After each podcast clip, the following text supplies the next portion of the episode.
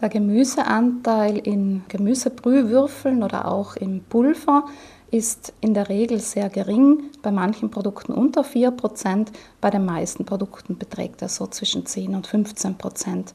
Bei der Gemüsebrühe von Maggi, und Maggi war ja auch der Erfinder sozusagen des Brühwürfels, sind heute 11,2% Gemüse enthalten.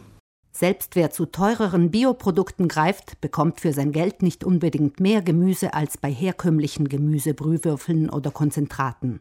Also man findet da schon einen Gemüseanteil von 14, vielleicht auch 20 Prozent, aber das ist immer noch relativ wenig gemessen am, am Gesamtgewicht von diesen Produkten.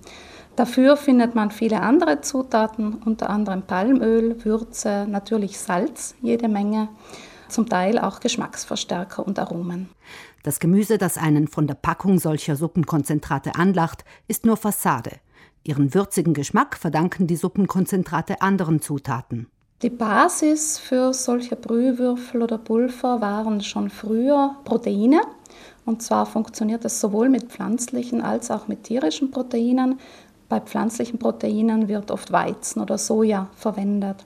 Und diese Proteine wurden enzymatisch oder chemisch gespalten in kleinere Bruchstücke und diese Bruchstücke haben dann diesen typischen würzigen Geschmack. Die Geschmacksverstärker selbst, die wurden eingesetzt, um diesen würzigen Geschmack zusätzlich noch weiter zu verstärken und ein noch intensiveres Aroma zu garantieren. Ein Geschmacksverstärker steht dabei besonders in der Kritik. Früher wurde in der Regel Glutamat als Geschmacksverstärker verwendet in den Gemüsebrühwürfeln, also Mononatriumglutamat.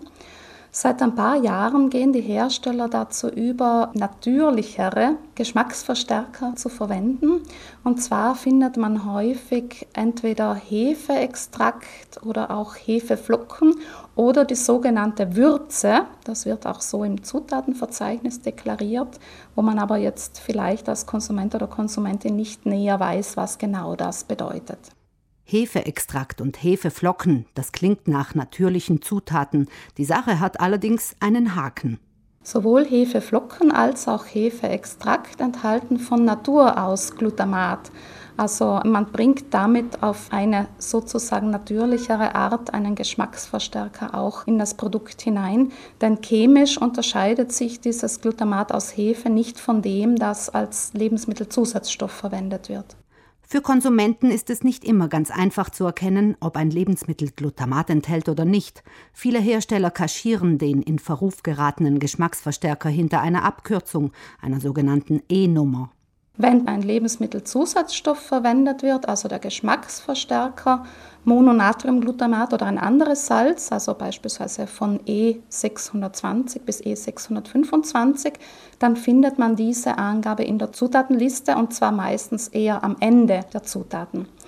Werden hingegen Hefeflocken, Hefeextrakt oder Würze verwendet, dann wird das als Zutat angegeben, aber da weiß ich jetzt nicht genau, ob und wie viel Glutamat enthalten ist. Manche Personen reagieren sehr empfindlich auf Glutamat.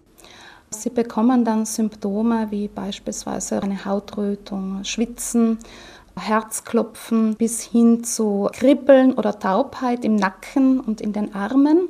Also da gibt es eine ganze Reihe von Symptomen, die beschrieben werden und man fasst die mit der Bezeichnung China-Restaurant-Syndrom zusammen. Wissenschaftlich ist jetzt nicht bewiesen, ob tatsächlich das Glutamat die Ursache für diese Beschwerden ist. Natürlich würden diese Personen dann auch auf das Glutamat aus den Hefeflocken reagieren. Wer auf Nummer sicher gehen möchte, macht sich sein Gemüsebrühekonzentrat einfach selbst.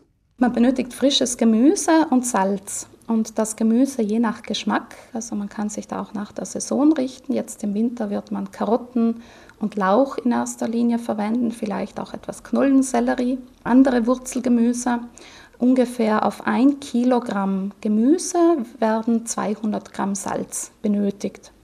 Das Gemüse muss man putzen, waschen und dann grob schneiden, dann mit dem Salz vermischen und dann äh, zerkleinert man das Ganze entweder mit einem sehr leistungsfähigen Pürierstab oder mit einem Standmixer, sodass die Gemüsestückchen wirklich winzig, winzig klein sind.